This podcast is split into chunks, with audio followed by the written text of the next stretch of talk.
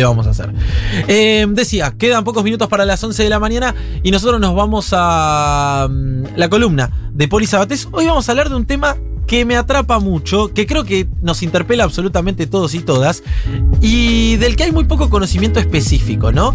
Que son cuáles son los alcances, cuáles son los límites de los datos que nosotros le otorgamos a las aplicaciones cuando las descargamos y cuando nos convertimos en usuarios de ellas.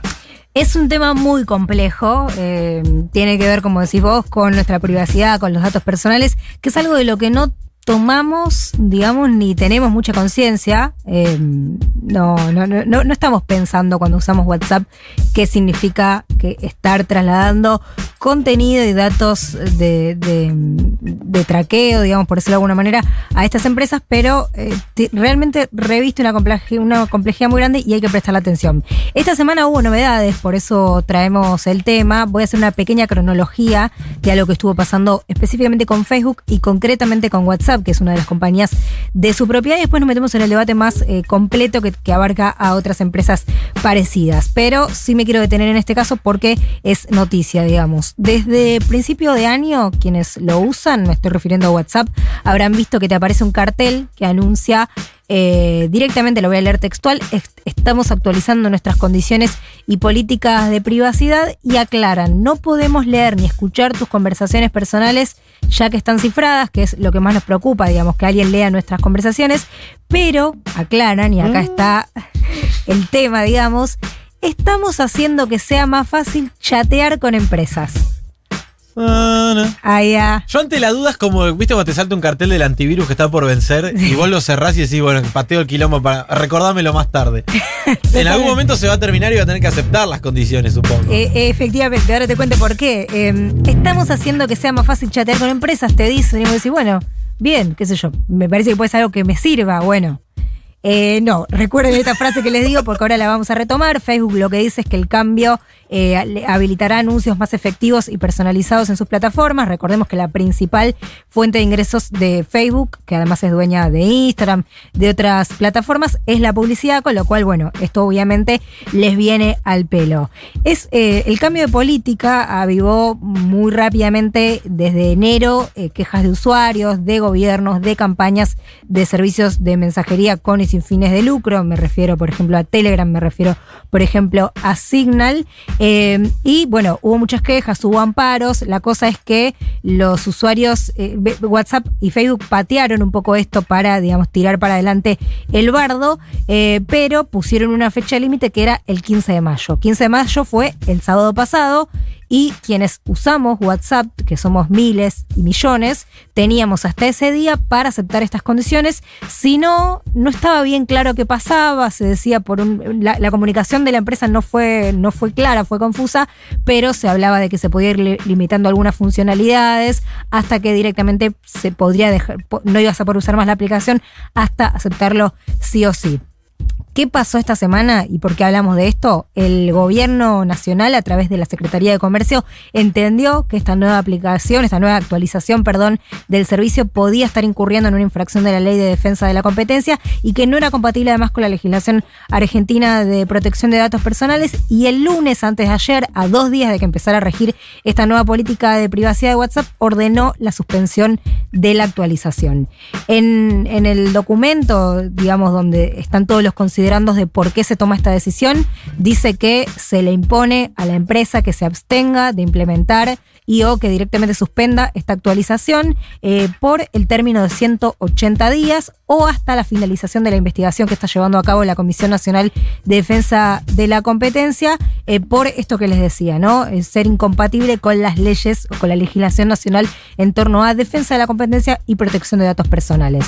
Por lo tanto, y, ahora nos metemos bien con, con, el debate en sí, si no aceptaste las condiciones o bien si las aceptaste, esto es importante de aclarar, porque en Argentina ya la aceptaron el 75% de los usuarios, por el término de este plazo que les decía, 180 días, estás amparado por esta suspensión. Quédate tranquilo, ¿vos la, aceptaste?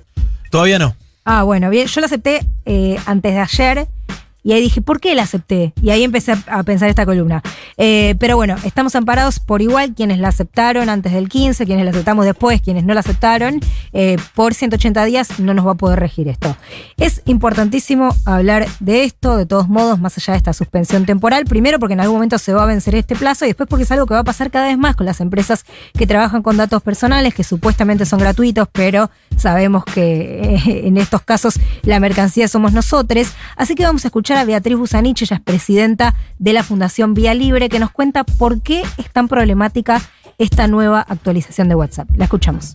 Estos nuevos términos de uso que plantea WhatsApp para seguir usando la, la aplicación implican la posibilidad de que eh, Facebook y otras empresas proveedoras de distintos servicios sobre la API de WhatsApp Business, la, la, la funcionalidad que se utiliza para el área de negocios, permiten cruzar una serie de datos y obtener una serie de datos mucho más invasiva de lo que ya eh, consigue WhatsApp por el mero uso que hacemos en nivel privado entre las personas individuales. Lo que habilita esto es a obtener una serie de información sobre consumos, pautas de consumos, tarjetas de crédito, distintos contactos vinculados con la comercialización que le podrían dar a Facebook un flujo de datos, un volumen de datos que lo posiciona no solo con una posición dominante absoluta de mercado frente a potenciales competidores en el campo de la publicidad, el marketing y la comercialización, sino que además obtienen una serie de datos que históricamente eran datos privados. Las comunicaciones en WhatsApp son eh, cifradas de punto a punto, mientras que las comunicaciones mediadas por la API de negocios eh, va a ser una comunicación de la cual se va a poder retener y obtener mucha más información que es privada y que por supuesto eh, no debería ser eh, entregada livianamente sin un consentimiento expreso de cada uno de los datos que se entreguen. Beatriz es eh, clarísima, pero voy a intentar bajarlo un poco más ejemplos concretos. Primero hago un paréntesis, Beatriz mencionaba un término que es clave acá, que es posición dominante. En la Argentina WhatsApp tiene una, penetración que supera el 80% de los teléfonos móviles, de las aplicaciones de mensajería concentra el 95% del mercado del país, con lo cual eh, decime si no es una posición dominante. Eh, pero ella decía, se refería a esto de chatear con empresas, ¿no? Lo que yo les decía, que retengan la frase más temprano de la, de la publicidad de Facebook que decía estamos haciendo que sea más fácil chatear con empresas, ¿por qué, nos, ¿por qué concretamente nos molestaría que saquen nuestros datos con empresas? Por ejemplo, vos te querés comprar eh, un auto. Si tenés mucha suerte en la vida. Ponele. Y estás chateando con, eh, no sé, con alguien de la concesionaria. Bueno, eh, WhatsApp tiene la potestad de eh, tener ese dato, de saber qué auto más o menos vos podés pagar, qué, qué querés, mostrarte la publicidad al respecto. Eh, otro, otra cosa, esto a mí me impactó muchísimo. Lo escuchaba a Beatriz en otra nota que justo lo explicaba. Eh, también eh, incluye, por ejemplo, vos tenés una prepaga y chateás con esa prepaga para hacerte una orden médica de un estudio. Tienen esa información. Y tiene la información del, estudio médico que vos te haces con tu prepaga, que es una empresa, porque la pagás. O, por ejemplo, toda la parte, eh, en este momento concreto, parte muy importante de la información sobre el cuidado, la prevención del coronavirus, mismo que te envíen el resultado eh, del hisopado, todo eso pasa a través de la plataforma y todo eso son datos que puede obtener eh, WhatsApp y Facebook. ¿Se entiende la gravedad de chatear con empresas? Porque no es, eh, está bien, no, no, no se meten en nuestras conversaciones personales. Juan, si yo chateo con vos, Sí, no, claro. lo pueden, no lo pueden ver, pero igualmente es peligrosísimo lo que No, pueden hacer y- con lo que, con lo que quieren hacer. Y además que WhatsApp es de Facebook. Sí, Eh, Instagram también es de Facebook. sí, Bueno, y Facebook es de Facebook. sí. Dicen, dicen que sí. Se rumorea. Eh, que son cosas que además ya ocurren. Sí. Digo, más allá de, de- de- de WhatsApp, que es un paso más en este sentido, eh, son todos consumos que ya tienen de todas formas identificados. Digo, por si algo falta, agregan WhatsApp ahora. Pero vos buscas, vos estás. A mí, a mí me pasa algo muy loco y es eh, que no termino de, encontrar cómo es que. eh, o dónde está el permiso para acceder al micrófono. Porque mil veces me pasa de estar charlando cosas que no busco en internet Sí. y después me aparece la publicidad. Como si te dijera, me quiero ir de viaje a Córdoba. Y después aparece en Instagram una publicidad de X aerolínea eh, o de X agencia de turismo y eh, mostrando un viaje a Córdoba. Ni, ya ni te digo de googlear un buzo. No, olvidá. Googlear bu- buzo, eh, ¿cuánto está? Eh, es muy, Es muy impresionante eso. Yo en el verano le decía a mi suegra, che, me quiero comprar una Essen. Se lo dije eh, hablando en la cocina. Publicidades de Essen cuatro días. No lo había ni googleado. Eh, después traté de investigar, me dijeron que supuestamente no te escuchan. Bueno, eso es rarísimo, pero pasa, pasa un montón. Creo que todos tenemos una historia. Bueno, en la política, yo Sí. hablo con la gran mayoría de la gente de la política por Telegram. Bueno, sí. Digo, por algo no Claro. confían, los, los que regulan las leyes no confían en eh, las propias aplicaciones. Bueno, ahora nos vamos a meter en, en la- el tema de leyes y, y en tema de los que lo regulan. Eh, sí, no quiero dejar de, decir- de hablar de qué es Facebook, ¿no? Facebook facturó más de 28 mil millones de dólares el año pasado, el primer año de pandemia, esencialmente por publicidad. En, eh, no, perdón, en el último trimestre del año de pandemia, 28 mil millones de dólares esencialmente en publicidad en el último trimestre y tuvo una ganancia, una ganancia neta en de eh, 11.220 millones de dólares, 53% más que el, el mismo periodo del año anterior. Esto es por la explosión del uso de redes sociales durante la pandemia que sigue. O sea, es una empresa absolutamente dominante en su rubro. eh, Sí, Poli, y te sí, sumo que, sí. no sé si se acuerdan, pero eh, digamos, el debate que se está dando ahora en Argentina en torno a esta disposición, el año pasado en Estados Unidos pasó lo mismo. ¿Se acuerdan que, el- no, pero la Comisión Federal de Comercio de Estados Unidos el año pasado presentó una demanda con 46 fiscales, creo que eran, de, de cada estado, en donde demandaban a Facebook y la acusaban por su posición de monopolio? Estamos hablando de Estados Unidos, ¿eh? No, y que Facebook ya ha tenido antecedentes muy graves respecto a la filtración de datos personales que se Sí. han utilizado para campañas y de hecho eh, Cambridge Analytica, que era una de las eh, consultoras que, que las había utilizado, admitió haber hecho en Argentina una campaña anti-kirchnerismo.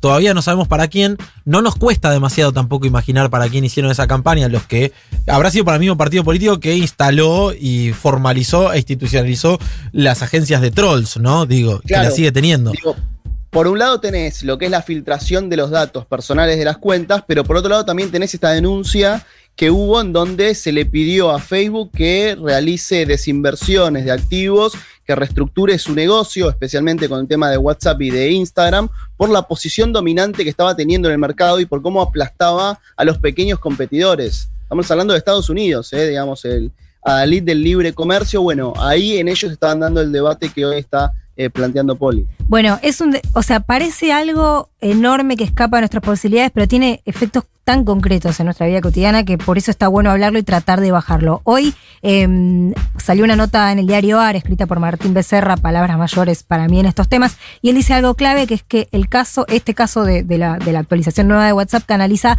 problemas de vieja data impregnados a la genealo- genealogía de Facebook y también que muestra el errático comportamiento de los poderes públicos, y ahí quería llegar a nivel mundial, sobre el valor de los datos personales y sobre el maltrato de la competencia en la economía digital. Y esto también se lo preguntamos a Beatriz, yo le preguntaba concretamente qué efecto concreto, qué efecto real puede tener eh, la resolución, esta resolución del gobierno, teniendo en cuenta lo que decías vos, Juan, que igual Facebook ya accede a muchos de nuestros datos personales y que las empresas tienen convenio con WhatsApp, algo que les cuento ahora inmediatamente, pero primero la escuchamos entonces a Beatriz, esto nos decía. Facebook, WhatsApp, las plataformas Instagram ya acceden a un volumen de datos inmenso. Este es un tema del que hay que empezar a discutir seriamente en Argentina y por eso es importante la acción de la Comisión Nacional de Defensa de la Competencia y la resolución de la Secretaría de Comercio Interior firmada por Paula Español. Hay expedientes abiertos sobre esta posición dominante de mercado y el abuso de esta posición dominante de mercado en relación a los datos personales, también en la Dirección Nacional de Datos Personales, que está en este momento dependiendo de la Agencia de Acceso a la Información Pública, que por cierto es importante destacar que no tiene un director desde el primero de enero. Dicho esto, el hecho de que las empresas ya obtengan mucha información de nuestras comunicaciones no significa que no podamos dar esta discusión. En este momento el ministro de Tecnologías de la India acaba de librar una orden a WhatsApp para que se abstenga de implementar estos sistemas. Esto no lo pueden hacer en Europa, por ejemplo, por las normativas de defensa de la competencia y de protección de datos. Esto eh, ha sido bloqueado también en Brasil, en Turquía. No estamos solos en esta discusión en el mundo y es importante que los estados empiecen a tomar cartas en el asunto porque el hecho de que una empresa como esta tome semejantes volúmenes de datos, tenga estos niveles de posición dominante de mercado, es problemático no solo para los derechos de las personas, sino también para la propia industria tecnológica. Es dañino para la innovación, es dañino para la competencia. Por eso celebramos que Defensa de la Competencia se haya involucrado en esto porque esta es el área central que tiene que dirimir estas cuestiones aquí en Argentina y en otros lugares del mundo como lo están haciendo las autoridades regulatorias en Europa, en Estados Unidos, en la India, en Brasil y en muchos otros países del mundo donde este tipo de cosas no deben seguir pasando sin que el Estado haga algo. Clarice, qué grosa que es Beatriz Busanich. eh. Sí, no, palabras mayores. No, no, en, no. en estos temas siempre consulto a Beatriz Busanich. Totalmente, la número uno. Eh, Alemania y otros países europeos, Brasil, India, reclamaron, lo contaba recién ella, a la compañía de Mark Zuckerberg que frene esta intimación a sus usuarios, con lo cual no es un caso aislado. Sí, esto ya no, no, no es, es tema de esta columna, pero sería otra columna entera. Eh, pensar que esta, que, pensar el rol de Elenacom, porque eh, las empresas de comunicaciones, todas las empresas de comunicaciones, viste que te ofrecen WhatsApp gratis. O sea, eh, compras tu abono de telefonía celular y viene con WhatsApp gratis. Esto quiere decir que WhatsApp no consume datos de tu teléfono. Ajá. Con lo cual es obvio que todos vamos a usar WhatsApp en vez de Telegram, todos vamos a usar WhatsApp en vez de Signal, porque esos sí te consumen datos. Con lo cual, si un gobierno, y esta es mi opinión personal, pero creo que van a compartir eh, muchos, si el gobierno efectivamente y de verdad quiere eh, terminar con esta posición dominante, quiere terminar con la competencia desleal, con la intimación de los datos personales, bueno, habría que rever esta política de acuerdo que tienen con WhatsApp eh, las empresas de comunicaciones, porque además viola la ley de telecomunicaciones y es muy complejo. Em, no me quiero extender mucho más, vamos a ver qué, vamos a ver qué pasa de acá a 180 días con esta resolución que dictó la Secretaría de Comercio eh, Interior de la Nación, vamos a ver cómo, qué- cuál es la respuesta de Facebook frente a lo que llaman el ataque del gobierno, lo pongo entre comillas, y vamos a ver si, si podemos prestar la atención cada vez más nosotros a lo que nos pasa con el uso